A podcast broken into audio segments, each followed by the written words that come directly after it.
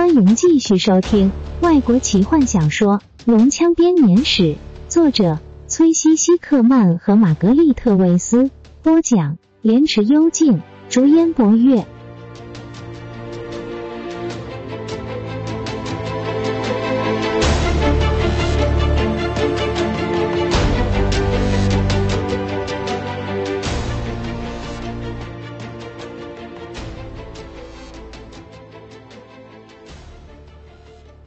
卡冈纳斯提，罗拉娜疲惫不堪的叹气。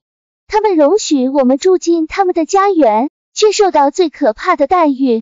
卡冈纳斯提的资源一向并不丰富，以我们的标准来看，他们甚至可以算是十分贫穷。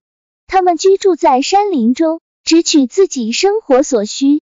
他们是探集者、猎人，他们不种任何的农作物，不铸造任何的金属。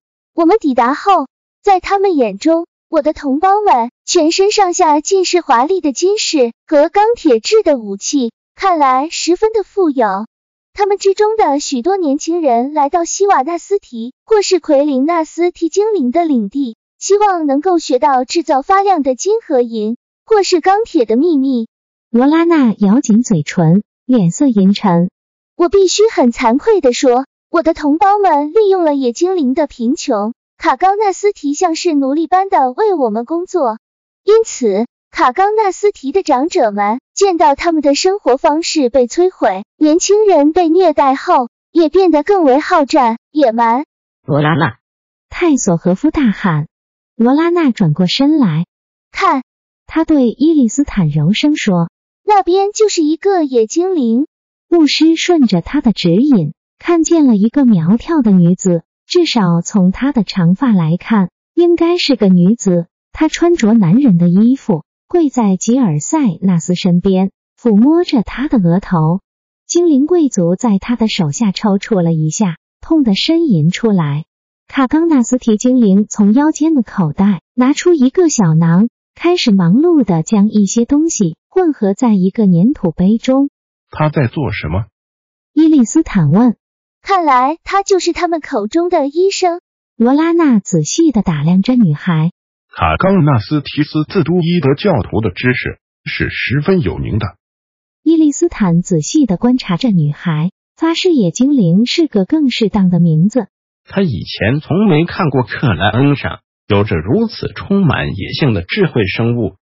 他穿着塞进皮靴里的皮裤，似乎是某位精灵贵族丢弃的上衣。松松垮垮的挂在他的肩膀上，他看来十分苍白、瘦削，似乎有点营养不良。纠结在一起的头发几乎无从分辨出原来的颜色，但他抚摸着吉尔塞纳斯的手却是柔细美丽的，在他的脸上充满了关切和同情的神色。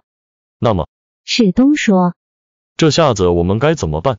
希瓦纳斯提精灵已经同意护送我们回到同胞所在的地方。罗拉娜说着，脸也红了起来，显然是经过一番讨论才得到这样的结果。一开始他们坚持我得先去见他们的长老，但我说，除非我先和我的父亲会面，同他讨论过这些事之后才有可能，否则我什么地方也不会去。他们无可奈何。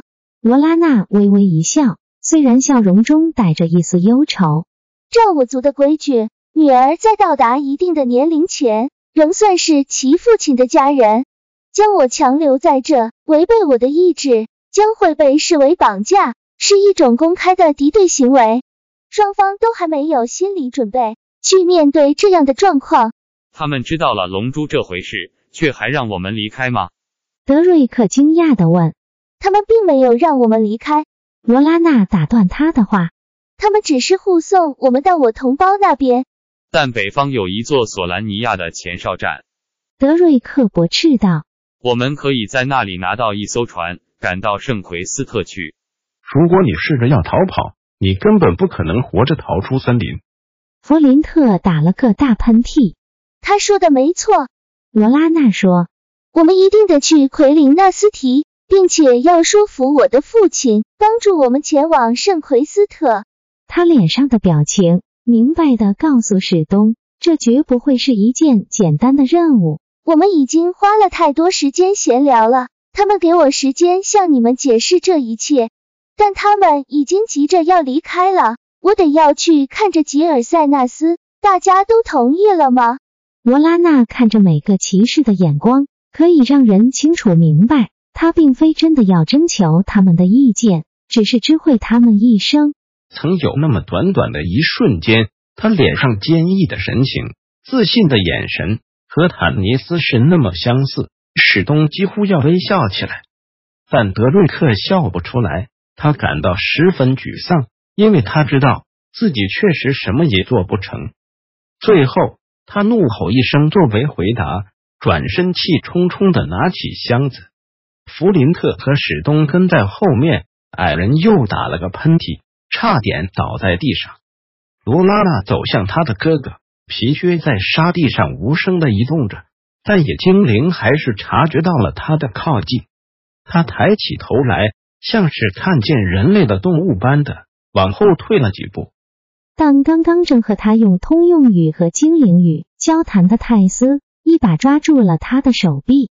等一下，坎德人兴奋地说：“这是那个精灵贵族的妹妹，你看，罗拉娜·吉尔塞纳斯快醒过来了。”这一定是那种像泥巴一样涂在她头上的东西生效了。我敢打赌，她本来应该昏迷好几天的。泰斯站起来，罗拉娜，这是我的朋友。他们说你叫做什么来着？女孩眼睛一直停留在地面上，剧烈的发着抖。她的手不停的抓起沙子，又让他自指间流失。他低声说出了一句没有人听得见的话：“什么，孩子？”罗拉娜的声音是那么的甜美和蔼，女孩害羞的抬起头。西优瓦，他低声说：“这在卡冈纳斯体语中是代表银发，对吗？”罗拉娜问。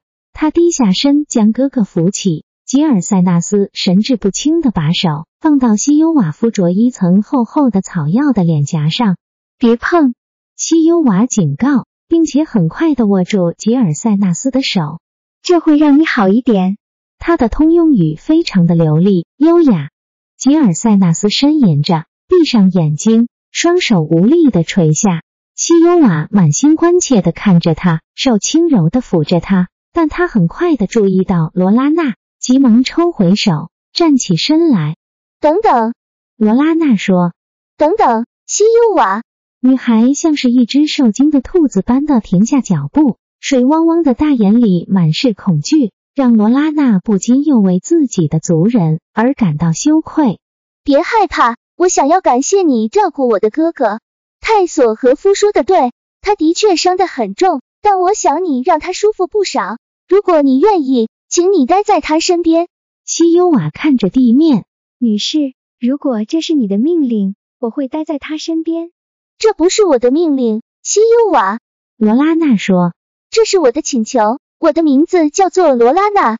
西优瓦抬起头，那么我会很高兴的留在他身边，女罗拉娜。如果这是你的意愿，他低下头，大家勉强可以听见他说的话。我真正的名字是西优瓦拉，意思是银色的头发。西优瓦是他们这样叫的。他看着那些西瓦纳斯提的战士，接着又看着罗拉娜，拜托。我希望你们叫我西优瓦拉。西瓦纳斯提的精灵们用树枝和毯子做了一个克南的担架，他们抬起精灵贵族，丝毫不敢掉以轻心的放在担架上。西优瓦拉走在他身边，泰索和夫则跟在他旁边，不停的和他说着话。他很高兴能够找到一个尚未听过他任何故事的听众。罗拉娜和伊丽斯坦则走在担架的另一边。罗拉娜紧握着哥哥的手，仔细的看着他。他们身后跟着德瑞特，肩上扛着装着龙珠的箱子，一脸不悦之色。他的背后则是西瓦纳斯提的精灵士兵。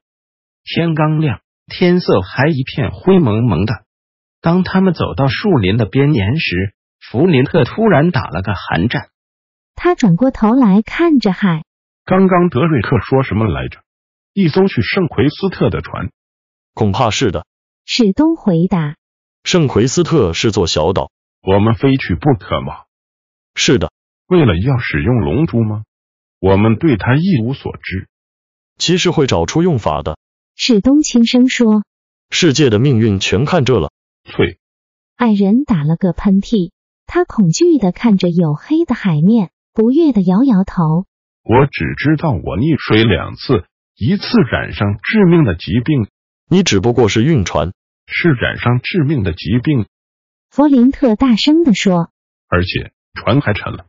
记住我说的话，史东，布莱特布雷德。船只对我们而言象征着厄运。自从我们在水晶湖畔踏上那艘船之后，就没碰过什么好事。那个疯狂的法师在那里头一次发现了星座的消失。打从那时起，我们的运气便急转直下。再搭船，我们只会一路更加的倒霉下去。史东微笑着看着矮人蹒跚的跨越沙滩，但他的笑容随即成了一声叹息。事情真有这么简单就好了？骑士想着，不禁苦笑起来。本集就为您播讲到这了，祝您愉快，期待您继续收听下一集。